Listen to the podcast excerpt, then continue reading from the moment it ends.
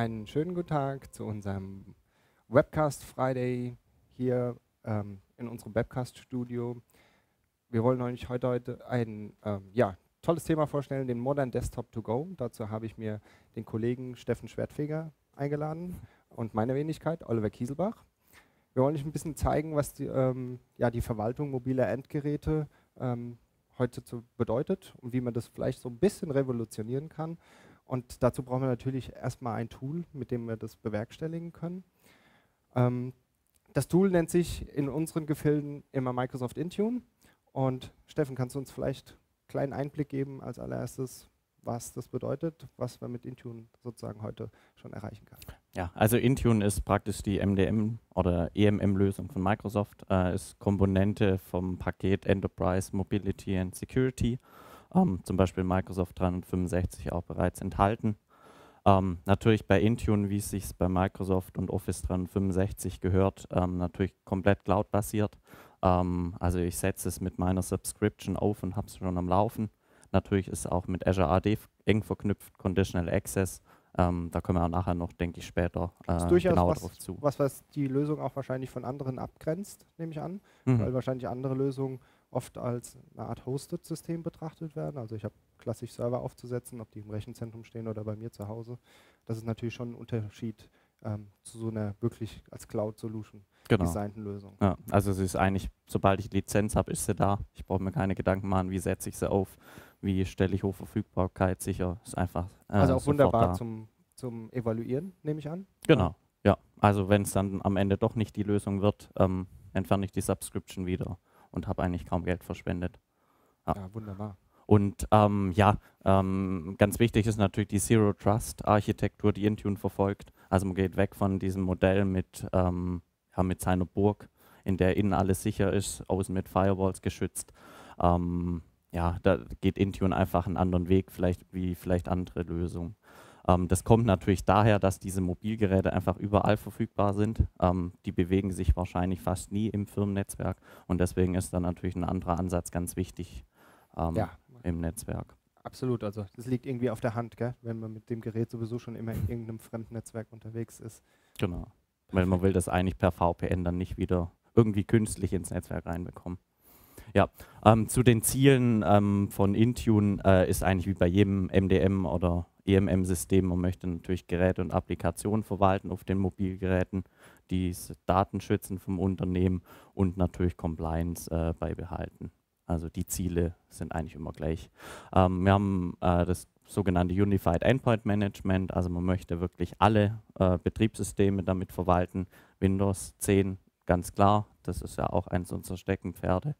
Ähm, macOS ist auch möglich und worauf wir uns jetzt natürlich konzentrieren, sind Android und iOS. Kann ich aber zusammenfassend sagen, dass dann gleiche Management-Techniken tatsächlich für alle ähm, Betriebssysteme zum, zum Tragen kommen? Also MDM, Verwaltungskanal für Windows, für Mac, für alles sozusagen. Genau. Also man sieht dann auch, denke ich, äh, einige Parallelen am Ende unserer Präsentation, ähm, was sich so durch Windows, Android, iOS und macOS am Ende durchzieht. Wunderbar. Ähm, ja, und gerade bei Android und iOS muss ich mich ähm, natürlich damit auseinandersetzen, mache ich klassisches MDM, die ganzen Unterschiede werden wir nachher sehen, die es da gibt, oder mache ich MAM, also Mobile Application Management. Mhm. Das ist ein gutes Stichwort, Mobile Application Management. Wir hatten auch schon mal tatsächlich einen Webcast darüber gemacht, ähm, wo wir uns ein bisschen das Mobile Application Management angeguckt haben. Aber nochmal als eine kleine Auffrischung. Mobile mhm. Application Management bedeutet eigentlich nichts anderes, dass man ähm, das Management auf, wie der Name ja schon sagt, auf die Applikation mhm. mehr bezieht. Man nicht, nicht das Gerät unter die Kontrolle, sondern eher die einzelnen Apps. Was durchaus seine Vorteile hat, aber auch durchaus seine Grenzen aufweisen kann. Also eine zentrale Verwaltung von Applikationen, die für mein Unternehmen irgendwie mir bereitgestellt werden. Klassischerweise ist es ein E-Mail-Client und so Sachen. Genau, Outlook und Co. Genau. Mhm. Ähm, das Ganze funktioniert so, dass man ähm, bestimmte Protection Policies ähm, auf die, die Apps anwendet und dann auch tatsächlich mit diesen Apps bestimmte Fernsteuerungsmechanismen hat, wie zum Beispiel ein Remote Wipe, was ja eine typische Anforderung ist, wenn jemand sagt, ich habe mein Gerät verloren, ich möchte, dass die E-Mail-Daten dort vielleicht mhm. ähm, tatsächlich gelöscht werden. Genau, ich denke, ein wichtiger Punkt dabei ist auch immer, dass eigentlich kein Enrollment notwendig ist, so wie man es bei MDN kennt. Also ich muss das Gerät natürlich schon registrieren oder die App registrieren kurz, aber ich habe kein richtiges Onboarding vom Gerät, wie man es sonst kennt. Ja, wunderbar. Ähm, können wir uns das vielleicht einfach mal als eine, eine, kleine Demo anzeigen, was das bedeutet, wie ich dann trotzdem zu dieser App komme? Du hast gerade gesagt, ich muss mich nicht wirklich enrollen, aber irgendwas habe ich ja trotzdem wahrscheinlich mhm. zu tun, oder? Genau, also einen Onboarding-Prozess habe ich. Ähm, wir haben das Ganze mal als praktische Demo vorbereitet, also so wie es der Nutzer am Ende mhm. auch sehen wird. Ähm, Ausgangspunkt ist jetzt hier mal die Outlook-App. Die muss man natürlich im MAM-Szenario, weil das Gerät nicht verwaltet ist, sich jetzt aus dem Store laden, sei es der Play Store oder der App Store bei Apple. Ähm, hier, beim, hier ist jetzt iOS und da wurde das Ganze schon gemacht. Bedeutet aber auch, dass ich jetzt in dem ersten Schritt wahrscheinlich schon eine Apple-ID brauche oder so. Genau. Ja? Oder ja. einen Google Play-Zugang. Ja. Also kann man vergleichen, wie jeder, der sein Privathandy einfach bedient, hat er ja auch einen Zugang sich eingerichtet. Mhm. Das ist also eine Grundvoraussetzung. Genau, also wenn ich mein WhatsApp schon drauf habe, habe ich schon die Voraussetzung. Ähm, deswegen ist natürlich für Bring Your Own Device auch perfekt geeignet, weil ich habe schon mein Gerät und ähm, ermöglicht dann einfach den Zugriff auf die Unternehmensdaten mhm. zusätzlich.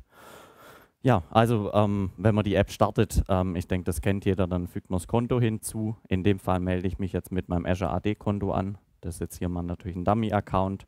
Ähm, ich komme dann im nächsten Screen auf die ganz normale Übersicht, ähm, wo ich mich anmelden muss, die Anmeldemaske, wie man sie eigentlich von überall kennt bei Office 365. Genau, und jetzt kommt eigentlich schon der Schritt, ähm, der dieses Onboarding macht. Also man sieht jetzt hier bei iOS steht dran, dass man sich die Authenticator-App herunterladen muss, weil mhm. die dann praktisch die Registrierung vornimmt. Okay, falls man das nicht weiß, die Authenticator-App ist eine App, die mir dazu dient, meine Anmeldedaten und so weiter zu verwalten? Oder was kann die Authenticator-App sonst noch so? Mhm. Also man kennt natürlich die Authenticator-App vom MFA-Szenario. Ah, ja. ähm, also ich kann natürlich zusätzlich oder statt SMS-Codes auch die Authenticator-App verwenden, habe da zum Beispiel One-Time-Codes, die ich dann zur Anmeldung verwenden kann. Okay. Also die ist jetzt in dem Fall nicht nur für dieses Szenario gedacht. Ja, die App lade ich mir dann herunter, hier jetzt mal, wie es bei iOS und bei Android aussieht, links iOS. Und bei Android kommt eine kleine eine Kleinigkeit dazu, da ist nicht die Authenticator-App, mag vielleicht verwirrend sein, zuerst ist das Unternehmensportal, das ich da brauche. Vom Prinzip her funktioniert es gleich, es ist halt bei Android eine andere App, die die Funktion hat. Okay, wir haben dort dazu geschrieben, dass es ja ein, eine, eine Broker-App ist. Mhm.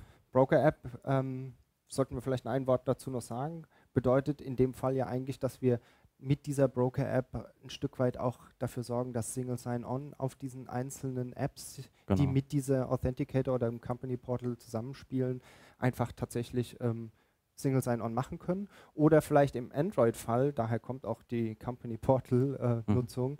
vielleicht auch sogar gewisse Daten und austauschen können. Das ist eine ganz Besonderheit zum Android-Fall. Ähm, nur die Android-Plattform erlaubt, dass das Company Portal zwar den anderen Apps, die mhm. mit beteiligt sind, Daten austauscht. Das geht im iOS-Fall, aber es ist eine andere Plattform, die hat andere genau. Restriktionen. Ja, deswegen da ein Unterschied. Das muss man natürlich den Nutzern erklären am Anfang, warum es eine andere ist. Aber im Endeffekt, wenn der Nutzer durch den Prozess geht, wird er ja zur richtigen App geleitet. Exakt. Ja, ja ähm, wenn ich die App drauf habe, wir sind jetzt hier in dem Fall bei iOS auch in der Authenticator-App drin, dann muss ich, wenn ich es eingestellt habe, was wir natürlich immer empfehlen, MFA machen, weil das natürlich sicherstellt, dass, sich nie, ja, dass nicht jeder sein Gerät einfach onboarden kann, weil das ja am Ende auch ein Faktor ist für die ja, Anmeldung. Also ganz, ganz zwingend wirklich nochmal zu betonen, ich glaube ja. 99 Prozent der, der ganzen Einbruchsversuche werden damit vereitelt, wenn man genau. MFA hat. Also etwas ohne MFA in dem Fall zu betreiben, ist absolut nicht ratsam. Genau. Ja, deswegen hier MFA, hier ist jetzt per SMS-Code. Ähm, ja, wenn ich das gemacht habe, geht es eigentlich schon weiter. Und jetzt ähm, greifen schon diese App Protection Policies, die wir angesprochen haben. Also hier sagt jetzt die App ganz einfach, Ihr IT-Administrator unterstützt Sie ähm, beim Schutz von den Unternehmensdaten. Genau, und die hat jetzt gezogen. Ähm, in unserem Fall erfordert die App Protection Policy jetzt zum Beispiel eine PIN. Mhm. Ähm, kann ich festlegen, wie ich will, wie viele Ziffern. Ich glaube, hier sind es jetzt sechs Ziffern in dem Beispiel. Mhm. Ähm, ja, und die kann ich dann nach Nutzer beliebig im Endeffekt festlegen. Ja. Wenn ich das gemacht habe, bin ich in der App eigentlich nicht groß spektakulär, wie ich es kenne. E-Mails kommen an und schon ist das Ganze fertig. Also zusammengefasst hat sich von der Nutzer-Experience gar nicht so viel geändert, als wenn ich ähm, ganz normal die Outlook-App runtergeladen hätte. Genau.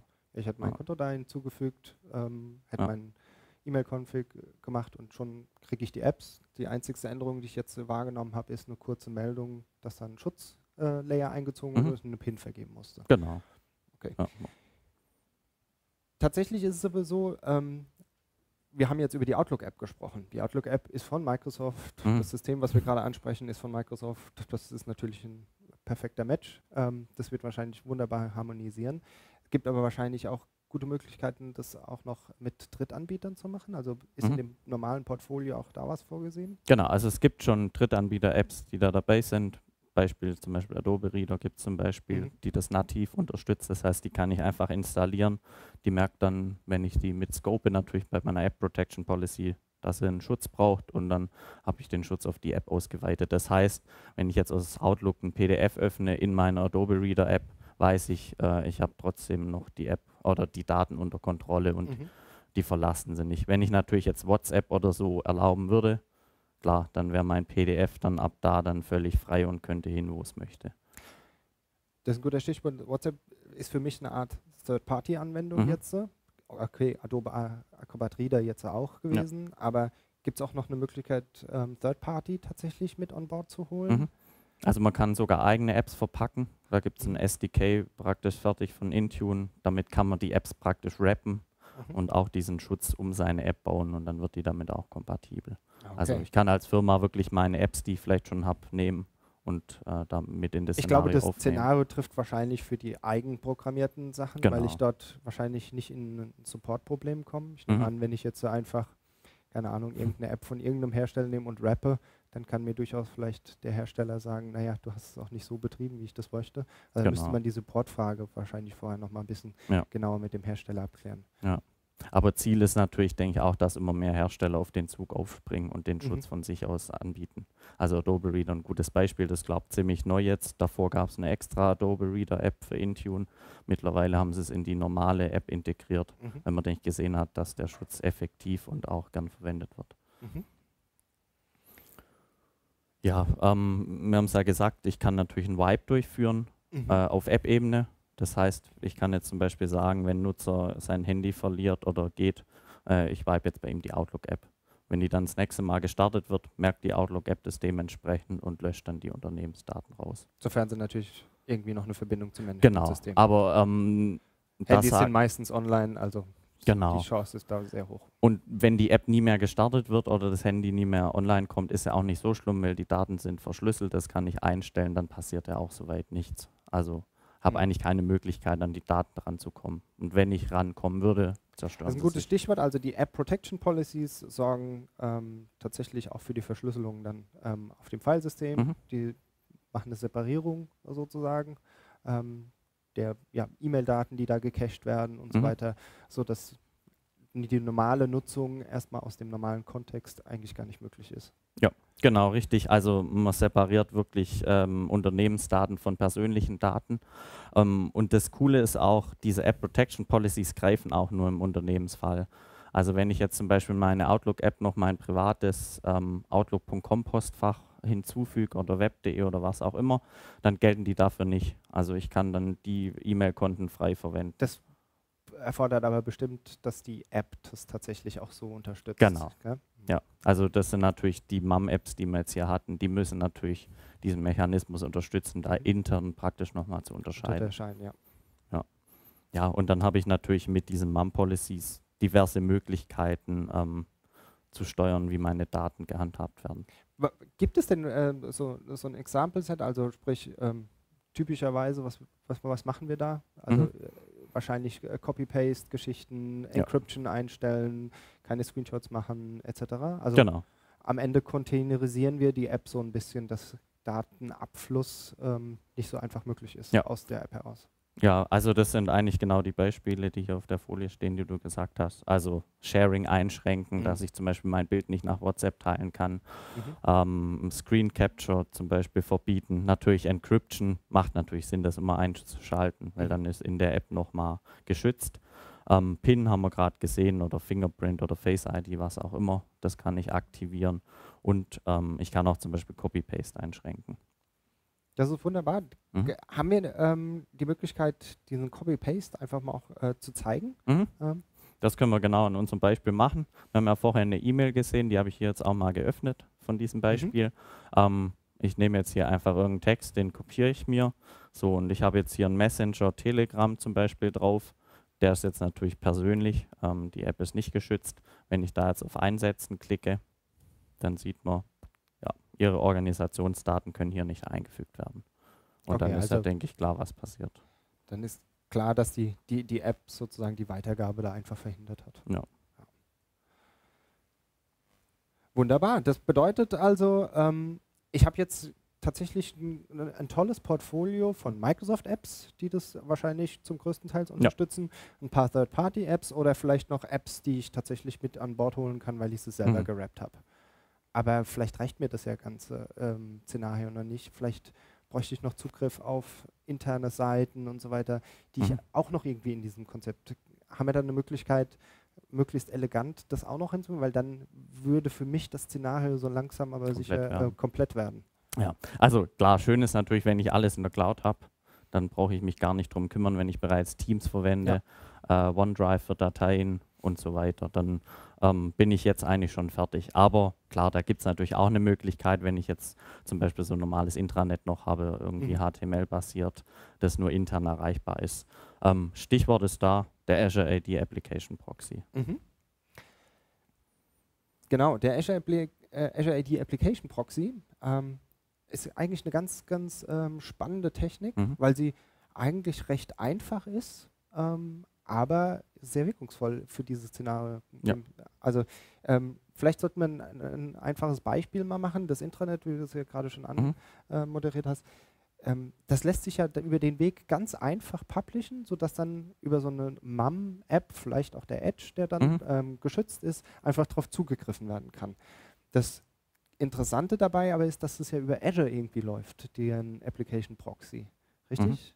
Genau, also man sieht es hier im Beispiel, das ist eigentlich auch wirklich ziemlich einfach. Äh, ich versuche das hier mal zu zeigen. Also Ausgangspunkt wäre jetzt mal hier die On-Premises-Ressource praktisch. Mhm. Klassisches Intranet, ähm, Ja, einfach eine Website irgendwas. praktisch. Mhm. Genau. Ich installiere mir da praktisch einen kleinen Server, installiere da diesen Connector und ähm, sage dem praktisch, wo findet er intern die Applikation. Was der dann macht, der publisht das Ganze dann Richtung Office 365 Azure in die Cloud und ähm, ja, und dann ist eigentlich schon ganz einfach. Dann habe ich eine URL, unter der die Applikation verfügbar ist von überall aus. Ähm, und dann kann ich von meinem MAM gemanagten Gerät, in dem Fall wäre es natürlich der Edge-Browser, der sich anbietet, weil der natürlich den App-Schutz Dann kann. behalte ich den Container weiterhin. Genau. Mhm. Und ähm, das Tolle ist auch, mein Azure AD-Account ist direkt verknüpft. Das heißt, wenn ich da dann die Azure AD-Anmeldung davor habe, habe ich sogar ähm, Single Sign-On. Das Mhm. heißt, ich merke als Nutzer gar nicht mehr groß, dass ich mich jetzt irgendwie authentifiziert habe. Das bedeutet eigentlich, ähm, ist es so eine Art ganz moderner Publishing-Prozess, weil Mhm. Microsoft mir den Publishing-Endpoint bietet und ähm, auch die, den, den ganzen Traffic managt und all diese ganzen Sachen, was ich ja früher sonst immer mit schwierigeren Firewall, Mhm. Reverse-Proxies und so weiter ähm, realisiert habe. Und das mit einer ganz einfachen, simpler Connector-Software. Genau, also die dauert wirklich nur ein paar Minuten zum Installieren. Mhm. Ich muss an der Firewall eigentlich auch nichts groß konfigurieren. Ähm, das geht über HTTPS draus. Also und Outbound. Genau. Mhm. Ja. Ähm, was natürlich erst immer ein bisschen als Frage kommt, jetzt sieht das Ganze so aus, wie wenn ich meine Applikation im Endeffekt nach außen öffne ins Internet und jeder rankommt. Mhm. Prinzipiell natürlich ja, diese URL kann jeder aufrufen, aber das soll eigentlich der Kasten bedeuten, ähm, die App ist natürlich nochmal geschützt durch Azure AD. Also wenn ich an der Anmeldung nicht vorbeikomme, wie bei Ich glaube, Office Du hast es ja auch 365. wunderbar beschrieben, dass da nochmal Conditional Access steht. Also Mhm. die Tatsache, dass diese, dieser Endpunkt dann in diese ganz normalen Mechanismen reingreifen und wir dann auch MFA und so Sachen erfordern können, Ja. ähm, das macht es ja eigentlich schon extrem spannend, weil Ja. ich glaube auch Mhm. nicht jeder hatte die Fähigkeit, wenn er das selber gemacht hat, seine Endpunkte mit MFA und lauter so Sachen zu schützen. Das Genau. war für die ein oder anderen Kompan äh, Unternehmen durchaus sch eine schwierige Angelegenheit. Das kriegen wir ja alles in Anführungsstrichen geschenkt. Board praktisch. Genau. Ja. Also man kann vielleicht sogar sagen, die Applikation ist danach besser geschützt wie On-Prem. Weil wenn ich On-Prem im Netzwerk war, konnte ich auf die Applikation wahrscheinlich schon zugreifen. hier habe ich noch diverse Mechanismen mit davor. Wunderbar. Dann gibt es aber bestimmt auch ein paar Limitierungen, die wir uns ähm, in dem Kontext mit MAM äh, wahrscheinlich angucken müssen. Ähm, genau. Äh, es ist natürlich, wie wir schon mehrfach gesagt haben, auf ein bestimmtes Ökosystem erstmal ähm, ja. nur möglich, mit diesen Techniken zu arbeiten, unterstützte Apps und so weiter. Wir können auch nicht wirklich ganz groß äh, eingreifen in das System, aber ich meine, das ist auch ein Stück weit gewollt. Wir haben nur die Kontrolle mhm. über die App, also wir können nicht jetzt äh, Hardware-Inventory von einem Device abfragen oder sowas, weil wir ja. dort ja einfach nicht sind. Ähm, pushen wird wahrscheinlich auch schwierig sein ähm, genau, der Apps. Ja. Ähm, das hat man auch gesehen. Also ich muss im Endeffekt selber in den App Store gehen oder Google Play Store, brauche einen Account natürlich mhm. davor, um mir die Apps dann herunterzuladen. Ähm, aber ist eigentlich nicht immer ein Problem, weil die Apps sind kostenlos. Also da muss eigentlich kein Unternehmen Lizenzen für im Voraus bezahlen, um die Apps zu nutzen. Also ich denke mal, tatsächlich ist es ja auch wahrscheinlich immer vom Einsatzgebiet abhängig. Mhm. Wenn ich jetzt natürlich eine relativ junge äh, Startup-Company habe, die es sehr natürlich findet, mit Handys umzugehen und ja. Self-Service für die was ganz Natürliches ist seit ihrer Geburtsstunde sozusagen, dann genau, ähm, ja. ist das natürlich wahrscheinlich ein ganz guter äh, Match. Also da kann man wahrscheinlich äh, sehr viele Punkte sammeln mit dem Szenario.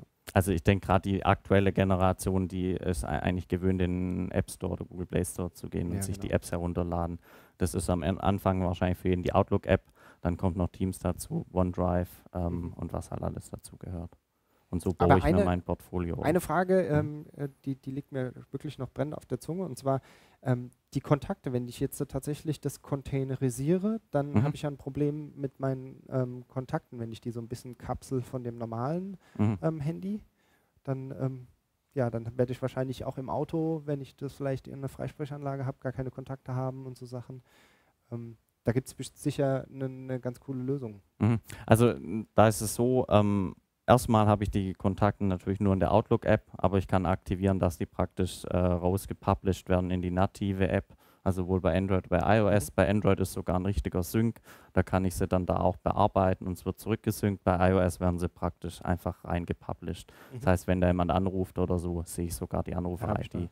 Genau. Aber klar, als Unternehmen muss ich natürlich ein bisschen meine Daten dann abgeben mhm. äh, nach draußen. Aber ja, ist in dem Fall natürlich nicht anders. Wahrscheinlich möglich. kann ich aber ganz granular steuern, was ich da tatsächlich mhm. ähm, synken möchte. Also ein Kontakt heißt ja heutzutage, äh, Alles keine möglich, Ahnung, 20 ja. Properties mhm. oder noch mehr.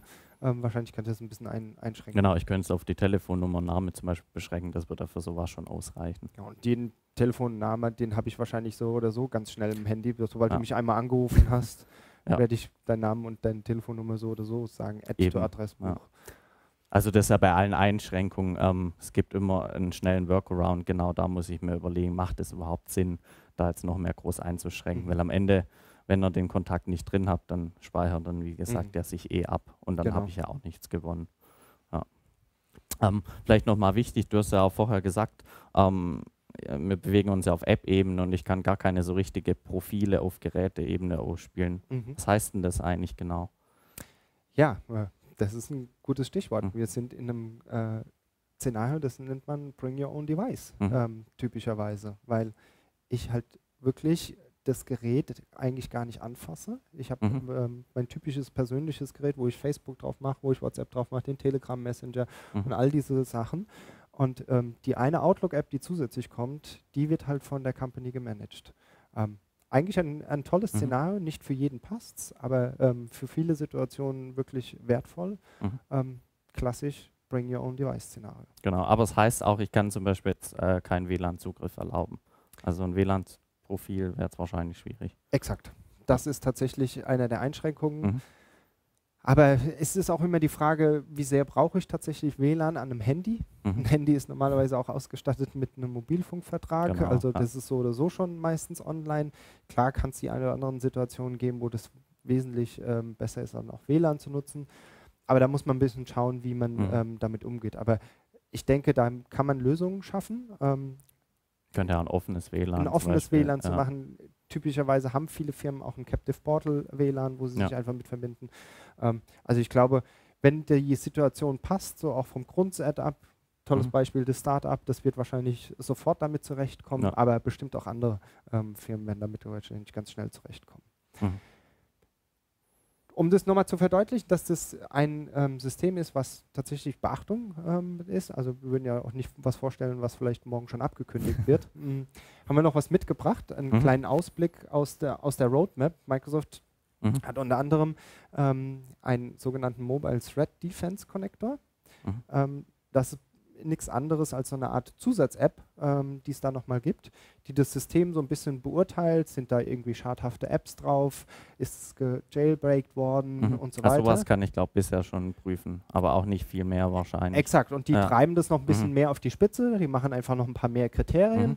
Und an, nach der Beurteilung ähm, kann ich dann Zugriff auf diese Apps erlauben oder nicht. Und das ist jetzt zum Beispiel auch einer der mhm. Features, die jetzt neu angekündigt wurden. Mhm. Also man September sieht, sogar. Genau, okay. man sieht ja de, de, dieser Ast, der ist nicht irgendwie mal ein Versuch, wir wollen da was ähm, mhm. entwickeln, mhm. sondern es ist wirklich ein Szenario, ein ganz essentielles Szenario, wo Microsoft einen Fokus drauf legt.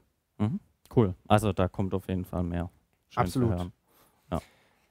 So, jetzt haben wir ein, ein MAM-Szenario angeguckt, das ist wunderbar, das hat ähm, ganz viele ähm, ähm, Vorteile, auch ein paar Limitierungen, die wir hier und da mal anschauen müssen. Mhm. Aber im, im Falle, ähm, dass mir das wirklich nicht reicht, ich brauche die Kontrolle, ich muss die Seriennummer von den Handys haben, ich muss mit den Handys einfach äh, mehr tun können am Ende, dann mhm. kann ich wahrscheinlich über MDM, über den klassischen, was wir am Anfang gesagt haben, Management-Kanal wesentlich mehr ausführen. Ja, also das wäre jetzt gerade die Überleitung von MAM zu MDM praktisch. Ähm, klar, was der Unterschied, ähm, wie der Name sagt, wir sind jetzt nicht mehr auf Applikationsebene, ja. sondern auf Geräteebene. Ähm, und dadurch muss ich natürlich auch das Gerät enrollen. Also ich habe jetzt einen aufwendigeren Onboarding-Prozess. Mhm. Da gibt es verschiedene Mechanismen, wie wir gleich sehen werden. Und dann, ähm, das haben wir jetzt auch so ein bisschen als Nachteil gesehen, kann ich auch Profile ausspielen. Mhm. Sei es jetzt WLAN zum Beispiel, VPN. Obwohl wir das natürlich nicht mehr wollen, eigentlich im Cloud-Szenario. Genau. Aber solche Mechanismen wären jetzt im Endeffekt dann möglich. Ja. Prinzipiell, ähm, um, um, welche Plattform reden wir da? Also ich meine, MDM, schön und gut. Äh, mhm. Es gab ja mal äh, BlackBerry und, und Co. wir haben jetzt Intune in den Mund genommen. Welche Plattform betreiben wir denn da? Also klar, ähm, Hauptplattformen sind jetzt mittlerweile natürlich Android und iOS. Ich glaube, Windows äh, 10 Mobile wäre noch unterstützt, mhm. aber das lassen wir natürlich out of scope, weil das ja ähm, auch keine Zukunft mehr hat aktuell. Mhm. Also ja, sind im Endeffekt die zwei Plattformen. Und ähm, jetzt bei MAM war es ja so, ähm, da war eigentlich bei beiden Plattformen alles gleich, außer jetzt, dass die Broker-App ja. unterschiedlich war, aber da musste man nicht wirklich separieren. Bei MDM muss man sich wirklich jetzt mit den Plattformen auseinandersetzen. Ähm, ich würde jetzt mal mit Android einsteigen. Mhm. Ähm, bei Android ist nämlich dieses Jahr wirklich ganz spannend gewesen. Da ist viel passiert. Oh ja. Google hat nämlich eine Ankündigung gemacht. Ähm, und das hat natürlich bei vielen Unternehmen wahrscheinlich auch ein bisschen Angst verursacht, weil hier wirklich was zu tun war. Ähm, nämlich bisher gab es die sogenannte Device Admin API, also mhm. dieses klassische MDM-Management. Ähm, ich verwalte einfach das ganze Gerät, push meine Settings drauf.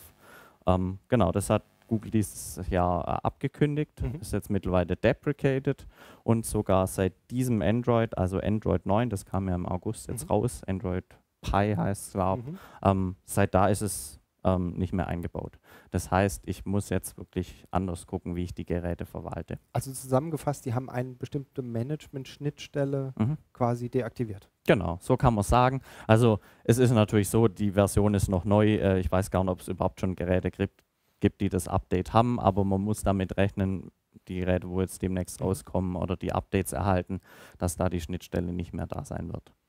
Gut, die werden aber ein, ein Äquivalent dafür jetzt angeboten haben. Das mhm. Äquivalent, glaube ich, wird mit Android Enterprise genau. gehandhabt. Es hieß mal Android for Work, ähm, gab verschiedene Namen, deswegen ist auch vielleicht ein bisschen undurchsichtig. Aktuell heißt Android Enterprise. Ähm, es ist aber kein eigenes Betriebssystem. Die Frage kommt immer gleich, ja. muss ich jetzt auf das Gerät irgendwie noch mal eine andere Android-Version installieren? Das aber nicht. Also das ist eher, ja, wie soll man sagen, ähm, nochmal zusätzliche Schnittstellen, ähm, die im Endeffekt auf das normale Android mit äh, drauf gebaut wurden. Mhm.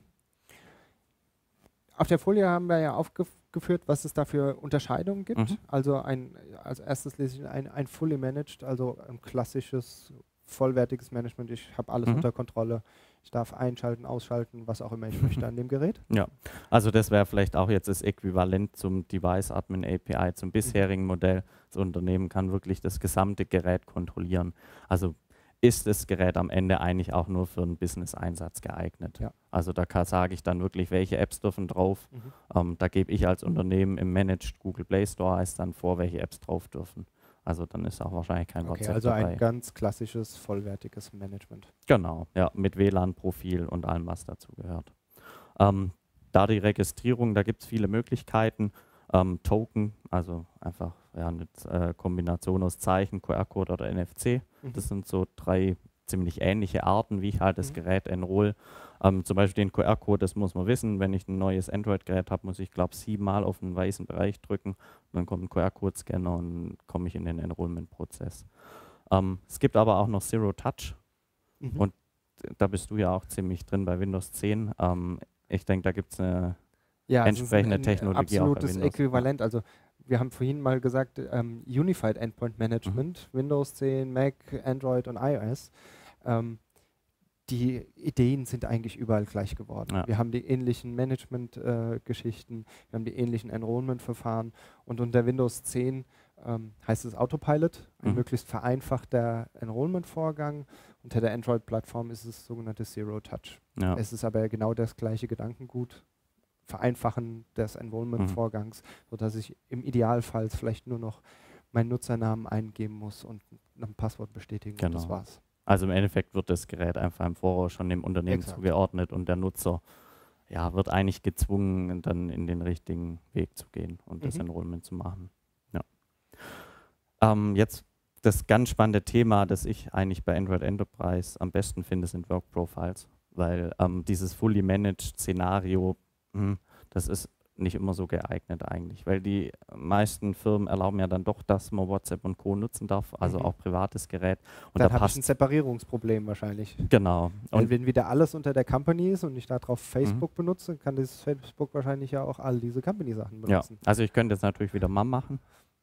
So eine Ähm, Kombination dann Genau, irgendwie. kann man natürlich kombinieren die Sachen, aber Work Profile geht auch genau in diese Richtung. Mhm. Also ich habe da wirklich eine eigene Partition, die da eingerichtet wird auf meinem Android-Gerät und in der sind dann die Apps drauf und die Daten vom Unternehmen. Ähm, das sieht man auch nachher, wenn wir ein Beispiel dafür. Die App ist dann, also zum Beispiel Outlook-App ist dann doppelt drauf. Also die kann Mhm. ich in meinem persönlichen Bereich haben und zusätzlich in meinem ähm, die Unternehmensbereich. Arbeits-Outlook-App und die normale persönliche Ja. dann. Genau, also es ist wirklich komplett getrennt dann am Ende, aber ein Gerät. Und das Coole daran ist, als Unternehmen ähm, ist mir eigentlich völlig egal, was der Nutzer an seinem privaten Profil hat, Mhm. weil darum kümmere ich mich gar Ja, nicht. ich habe halt eine ganz harte Separierung dann am Ende geschaffen. Ja, genau. Und wenn ich das Gerät zum Beispiel wipe, das ist auch dieser Punkt Personal Apps and Data won't be touched. Ähm, wenn ich dann Wipe mache, dann wird nur diese Die Partition, Partition weggelöscht entfernt. und schon ist Ja. alles gut. Das heißt, der Mitarbeiter, wenn der oft mal wechselt, Ist auch ein guter, Genau. guter Start, wahrscheinlich das auch vielleicht einfacher auszuprobieren, als Mhm. in so ein Fully Managed Szenario Ja. zu gehen. Genau, äh, fully managed, vielleicht auch dazu zu sagen, man muss das Gerät resetten davor. Mhm. Also ich kann das da nicht Das im ist Nachhinein schon eine, hineinbringen. eine ziemlich hohe Hürde. Genau. Ja, es gibt noch Dedicated Devices, das wäre jetzt hier mal eher out of scope. Das sind so Kioskgeräte, wo ein oder ein, Ein spezieller Set, Use Case für Genau. eine Tätigkeit, so ein, keine Ahnung. so ein Handheld-Scanner oder, oder so. Kasse oder so, Genau. Ähm, gibt es auch eine Möglichkeit. Ja. Und um das Ganze noch ein bisschen auszubauen, es wird wahrscheinlich noch mehr kommen, ähm, dass man zum Beispiel fully managed, aber vielleicht noch die persönliche, ähm, ja, den persönlichen Nutzen erlaubt. Also so ein Szenario ist auch noch angedacht.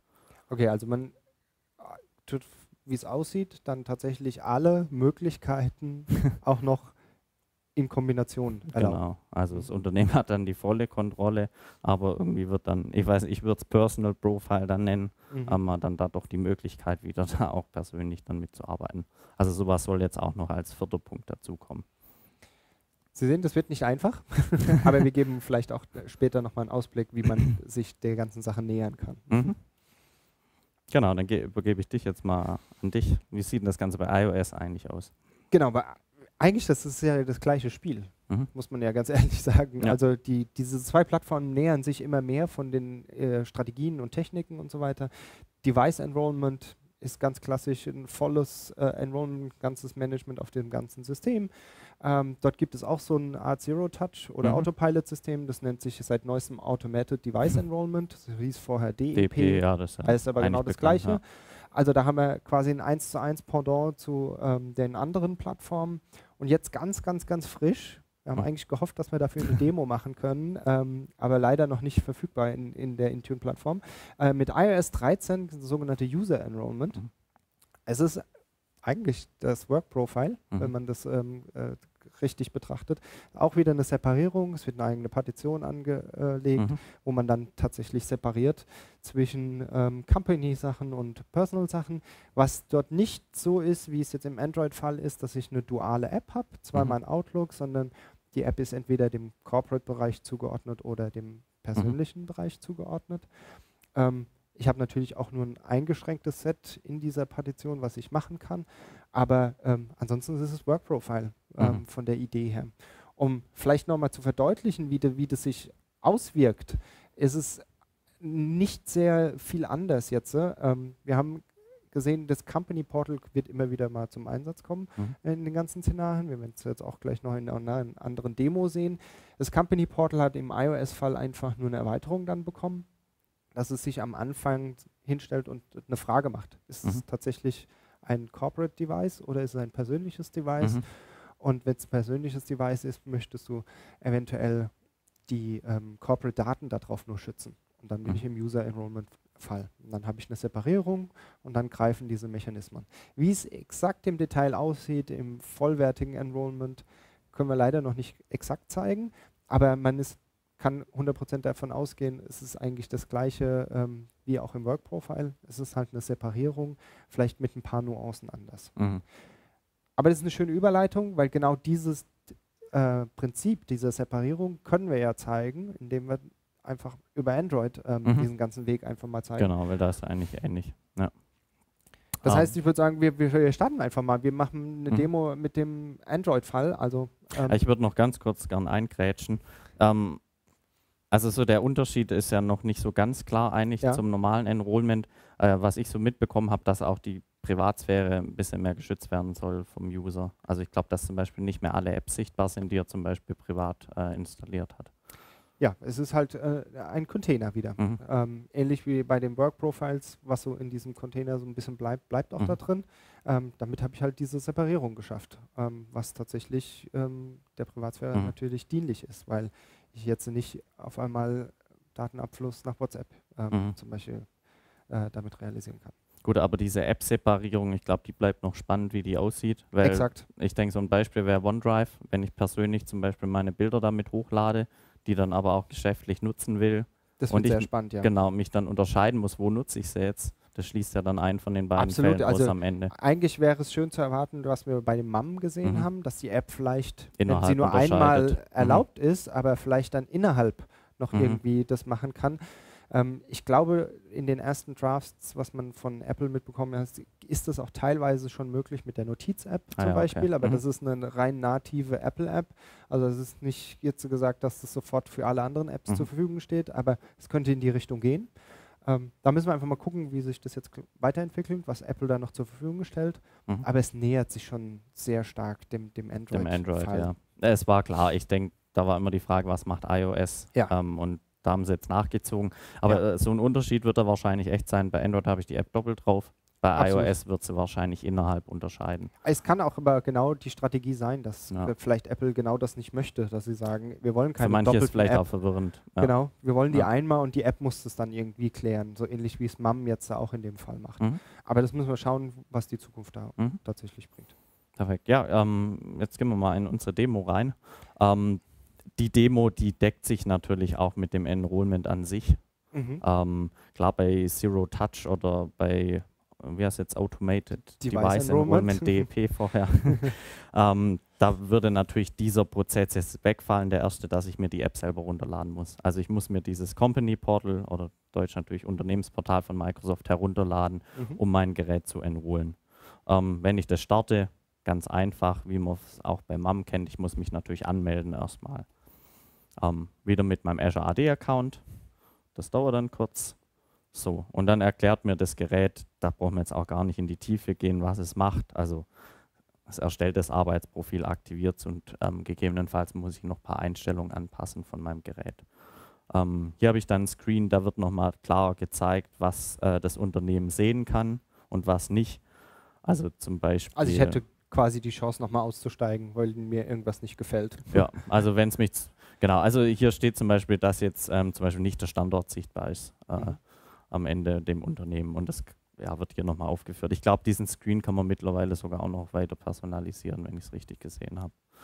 Ähm, ja, wenn ich mich da durchklicke, dann komme ich hier jetzt, das ist jetzt eher ähm, spezifisch dann fürs Work Profile, ähm, dass er halt diese, ja, ähm, dass ich nochmal, hier muss ich jetzt Geschäftsbedingungen von Samsung akzeptieren, was vielleicht jetzt ein bisschen verwirrend ist, weil Android Enterprise ja eigentlich unabhängig vom Hersteller agiert oder funktioniert. Ähm, bei Samsung ist es aber so, dass die mit Nox mittlerweile noch on top äh, noch Funktionen mit draufgebaut haben. Das heißt, ich bin hier so halb in Nox drin, muss aber die Funktion nicht nutzen. Bedeutet einfach, die haben, Samsung liefert halt noch ein bisschen mehr, genau. das wir nutzen könnten, aber ja. nicht müssen und deswegen müssen wir halt ja. auch Lizenzbedingungen abknicken. Ja, also das Gute ist halt, wenn ich jetzt auf einem anderen Gerät wäre, von einem anderen Hersteller, wäre der Prozess eigentlich fast gleich, nur dass mhm. ich halt hier dementsprechend die Nutzungsbedingungen nicht habe. Ähm, MFA kennen wir von MAM, muss ich hier genauso machen. Und dann äh, geht es in diesen speziellen Arbeitsprofil-Einrichtungsprozess. Da muss der Nutzer eigentlich auch nichts groß machen einfach nur weiterklicken, kurz warten, bis es erstellt ist. Ich denke, hier passiert im Hintergrund die Erstellung einfach von dieser Partition und so weiter. Sobald es erstellt ist, wird es praktisch aktiviert. Da wird äh, praktisch halt nochmal das Gerät oder dieses Arbeitsprofil sozusagen aktiviert und mhm. online bei Azure AD hinzugefügt. Ähm, ja, und dieser dritte Schritt, man sieht, der ist jetzt hier schon abgehakt. Wenn ich jetzt zum Beispiel irgendeine PIN-Anforderung hätte, die der Nutzer noch nicht erfüllt hat, äh, dann müsste er die an dem Punkt jetzt ändern. Mhm. Also wenn ich zum Beispiel sage, ich möchte mindestens sechs Stellen, er hat nur ja. vier Stellen. Muss er die ändern, klar. Genau, hätte ich hier jetzt eingekrätscht. So, und wenn ich fertig bin und auf meinem Homescreen bin, dann sehe ich hier einen neuen Ordner mit Arbeits-Apps. Und das Coole ist, wenn ich ein paar Apps als Mandatory praktisch hinzugefügt habe, dann sind die hier schon natürlich, nachdem sie installiert sind, Das heißt, ich schon kann da. also Apps auch wieder pushen, was ja. ich ja im MAM-Fall nicht konnte. Hier kann ich sagen, das ist mein Corporate Set. Mhm. Das möchtest du zur Verfügung haben. Ja. ja. also ich approve praktisch die Apps, bei Android ist approven, ähm, dass die praktisch darauf installiert werden dürfen. Und man sieht jetzt hier schön, hier haben wir zum Beispiel die Outlook-App als Mandatory mit drauf gemacht, weil das ist wahrscheinlich die App, die am Ende die brauchen, jeder. Mitarbeiter braucht. Genau. Ähm, das Coole ist, äh, je nach ähm, Betriebssystem oder je nach Hersteller oder Launcher wird sogar in der App-Liste dann nochmal unterschieden zwischen Personal Apps und Work Apps, wie man es jetzt hier auf dem Screenshot zum Beispiel mhm. sieht. Also da habe ich wirklich die Trennung. Mhm. Und man sieht auch schön, äh, wenn man da ins Detail Sie geht. Sie haben so ein kleines Icon bekommen, ja? Genau, also da ist wirklich so ein kleines Work-Icon praktisch. Und auch wenn ich so eine App öffne, das machen wir mal hier, dann sieht man hier oben nochmal so ein kleines Icon. Schlüsselsymbol. Genau, und hier unten auch nochmal. Das heißt, ich sehe, ich bin in diesem Container. Mhm. Und jetzt vielleicht dieser Screenshot, ähm, man erkennt wahrscheinlich nicht, was es ist. das ist nämlich der Managed Google Play Store. Das mhm. sieht jetzt wirklich ganz leer aus. Das sind natürlich nur die Apps drin, nur die, die, die du approved hast ja. dann. Ja, deswegen ist das Ganze leer. Aber gibt natürlich dem Unternehmen die volle Kontrolle, was da rein darf und was nicht. Mhm. Also man geht jetzt andersrum, wie man es vielleicht sonst beim klassischen MDM kennt, dass ich halt bestimmte Apps verbiete. Mhm. Ja, dann ähm, ist eigentlich straightforward. Outlook-App zum Beispiel starten. Starten. E-Mail-Profil ist dann in der Regel schon da. Das könnte ich zum Beispiel noch vorkonfigurieren, dass mhm. der Nutzer das sogar sofort drin hat. Ähm, und ich weiß nicht, wa was passiert hier jetzt? ja, ich glaube, hier hast du eine Kombination geschaffen wahrscheinlich, ja. dass du ähm, MAM zusätzlich noch aktiviert hast. Ist das genau. richtig? Ja. Genau. Also man kennt ja diesen Screen, ähm, dass die Organisation jetzt die App schützt. Ich kann dieses MAM-Szenario hier genauso verwenden. Das heißt, ich könnte in meinem Work-Profile auch irgendwelche Apps wieder nutzen, die nicht per MAM schützbar sind, aber trotzdem innerhalb dieser MAM-Apps äh, wieder einen Container drum basteln. Mhm. Also praktisch ein Container im Container. Mhm. Man muss natürlich hier gucken, dass es nicht zu extrem wird. Und hier also es erhöht halt die Komplexität enorm, auch das ja. Troubleshooting wahrscheinlich. Ja. Und ähm, auch die Leute, die damit arbeiten, ähm, es wird vielleicht auch nicht ganz durchsichtig dann immer, ähm, wo sie was machen können. Genau. Also ich könnte mir auch vorstellen, dass ein, ein Work-Profile im Allgemeinen ähm, auch seine Herausforderung ist. Ja. Also wenn ich mir jemanden betrachte, der ähm, vielleicht nicht ganz so fit ist mit einem Handy mhm. und dann auf einmal merkt, er hat die meisten Apps doppelt. Ja. Das kann für den einen oder anderen auch schon eine, eine echte Hürde sein, dass er sagt, äh, ich will ein E-Mail-Client, warum habe ich alles doppelt auf meinem Handy? Ich will eins und fertig. Mhm. Ich mache darauf keinen Personal, so nach dem Motto, könnt ihr mir nicht ein Handy geben, was das kann, so ungefähr. Genau. Also auch da wahrscheinlich szenariobasiert anschauen, Ja. wie sind meine Nutzer drauf, was sind meine Use Cases, was passt denn für mich? Also wer, wer, wer kann denn damit auch umgehen und so weiter. Ja, das ist wichtig. Also wenn im Unternehmen natürlich ähm, bisher gegeben war, dass jeder sein Handy kriegt und Mhm. das eigentlich schon fertig eingerichtet und ist und so, dann ist das natürlich vielleicht ein bisschen ein schwieriges Konzept dann durchzusetzen. Ja. Ähm, ja, also dieses MAM-Szenario, es würde jetzt natürlich in diesem Fall keinen Sinn machen, nochmal eine PIN anzufordern, weil dann hätte ich eine PIN fürs Work-Profile und, dann noch nochmal für die App. Ja, also hier würde ich die Restriktion, man kann sie ruhig aktivieren, schadet ja nichts, dann habe ich vielleicht nochmal Verschlüsselung zusätzlich, ob ich es brauche oder nicht, ist die Frage, aber dann ähm, ja, bin ich da noch flexibler. Ähm, ich bin jetzt hier in der App drin, wenn man da jetzt zum Beispiel ein Bild hat, das versucht zu teilen, ähm, habe ich per MAM genau wieder eingeschränkt, wo es hin darf und wo nicht. Okay. Also da kann ich wieder Restriktionen setzen innerhalb der, Mhm. der App-Umgebung. Mhm. Vielleicht noch ein Ding zum Work-Profile, ähm, was ganz cool ist, was auch viele glaub, äh, mögen. Man kann im Benachrichtigungscenter hat man dann ein Icon Work-Profile wie WLAN, Bluetooth und Co. Und Mhm. man kann es einfach ausschalten. Das heißt, wenn ich mal im Urlaub bin oder nach Feierabend abschalten möchte, ähm, Perfekt, das ist ja eigentlich eine, ja. eine, super Integrierung in dein eigenes Gerät. Mhm. Also ich kann den, den Firmenpart ja dann einfach ähm, stilllegen, wenn Genau. ich im Urlaub bin. Ja, also das ist, denke ich, ein Riesenpunkt, weil wenn ich schon ein persönliches Gerät für die Firma nutze, dann muss ich ja erstmal bereit sein als Nutzer und ähm, ich habe dann eine Möglichkeit, das auszuschalten. Ich denke, dann ist das ein ganz großer Pluspunkt. Wie wenn ich ähm, wirklich 24-7 auch auf meinem Privatgerät erreichbar bin. Die andere. Variante wäre, einfach nicht zu reagieren. genau. Das bleibt natürlich auch immer. ähm, und ein Punkt, der auch noch immer ganz schön gelöst ist, ist Kontakte zum Beispiel. Also ich habe im Work-Profile auch nochmal eine Kontakte-App, wo ich die Outlook äh, von der Outlook-App die Kontakte Oh, ist das aber dann nicht kann. verwirrend, wenn ich ähm, jetzt, dann weiß ich nicht mehr, wo, wo, wo sind meine Kontakte? Ja, also klar, das wirkt verwirrend. Ähm, man muss natürlich schon wissen, dass die doppelt Mhm. vorhanden sind. Das Gute ist aber, wenn ich jetzt in die Telefon-App zum Beispiel gehe Mhm. und mich ruft jemand an, dann äh, sucht die automatisch auch in den Arbeitskontakten. Ah, wunderbar. Ja. Das heißt, eine typische Szenario, ich fahre im Auto und habe das mit Bluetooth Mhm. irgendwie gekoppelt, dann will ich ja wissen, wer von meinen Firmenkontakten mich dort Genau. anruft, dann kriege ich Ja. diese Caller Identification. Also das ist schon integriert, aber zum Beispiel WhatsApp könnte jetzt nicht drauf zugreifen. Das ist ja unter Ja. anderem einer der großen Pluspunkte, die die meisten fordern, die die meisten sich wünschen. Mhm. Also das können wir damit voll und ganz genau, also das ist wirklich schön abdecken. gelöst. Das ist beim MAM noch nicht ganz so optimal. Mhm. Hier ist wirklich sagen, genau so, wie man es als Firma sich am Ende will. Mhm. Und der Nutzer kann trotzdem alles machen. Er kann natürlich jetzt den Kontakt, aber ähm, nicht groß ähm, in sein persönliches Profil übernehmen Mhm. oder teilen zum Beispiel. Da ist er schön eingeschränkt. Jetzt haben wir ja aber ziemlich viele äh, Möglichkeiten. Pff, äh, also wenn wir überlegen, wir haben MAM, MDM und so weiter ähm, und dann noch in Kombination, dann kommen noch Mhm. neue Szenarien dazu. Ähm, ich glaube, wir, wir müssen das nochmal aufbröseln, oder?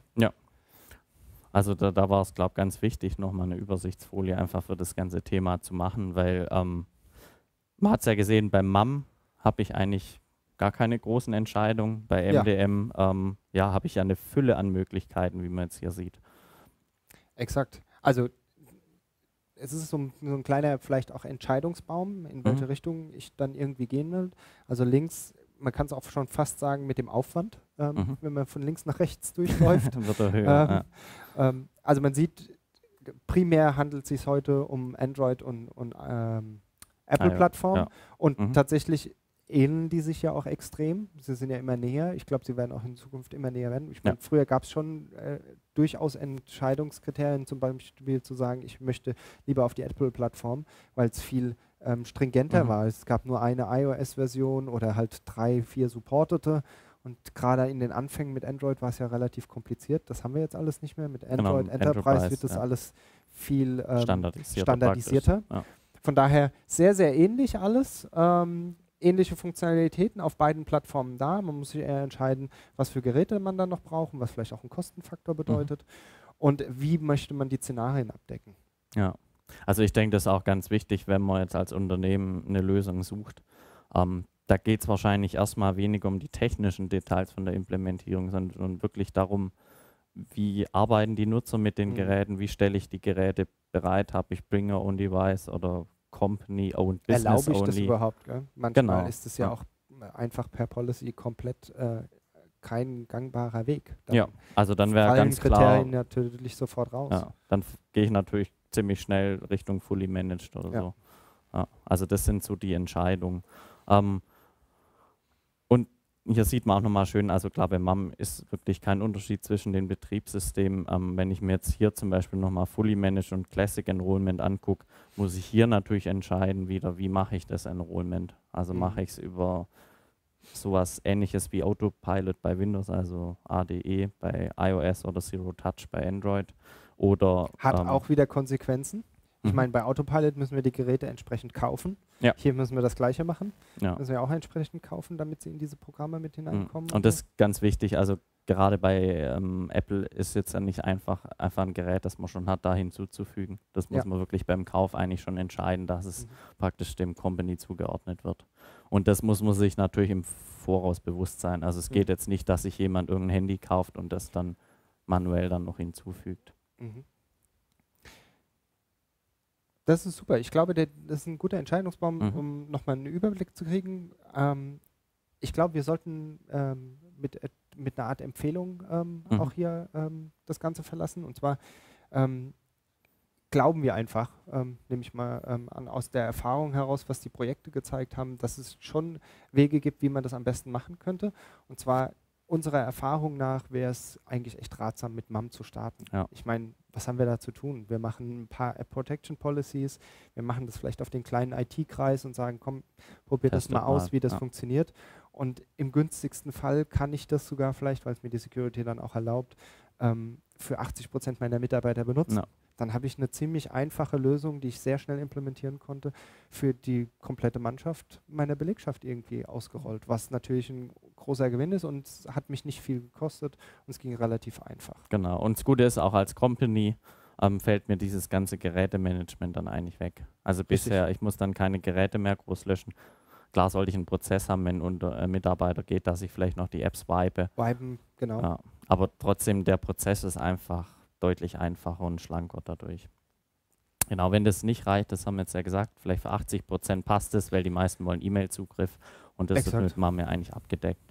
Klar gibt es Fälle, wo es nicht reicht. Wenn zum Beispiel WLAN-Authentifizierung doch sehr wichtig ist oder Mhm. ich bestimmte Apps pushen will oder cool ist Android Work Profile natürlich schon, wenn ich sage, welche Apps drin sein sollen, die installieren sich automatisch und der Nutzer Absolut, hat eigentlich kann nichts von der mehr zu tun. Benutzerbedienung für den einen oder anderen äh, viel, viel, viel besser sein. Genau, und deswegen wäre unser zweiter Step eigentlich, dass man sich dann schon mal mit Work Profiles und User Enrollment beschäftigt. Ist wahrscheinlich auch einfacher zur Evaluierung, was wir vorhin mal schon gesagt haben, Mhm. weil wir es kurz implementieren können und können es aber halt auch wieder einfacher von dem Device herunter. Genau, also so ein Work Profile ist wirklich innerhalb von ein paar Sekunden wieder weg. Da Mhm. wird die Partition gelöscht und ja, wenn ich natürlich fully managed habe, dann äh, muss ich wahrscheinlich das ganze Gerät zurücksetzen. Und unser dritter Punkt, ja, klar, wenn diese Mechanismen, sagen wir mal, das sind ja hauptsächlich genau, Bring. Your Own Device Szenarien, dann kann man natürlich sich auch noch die anderen Sachen angucken und Richtung AD, ich verwechsel es immer mit DP ähm, und Zero Touch oder so gehen.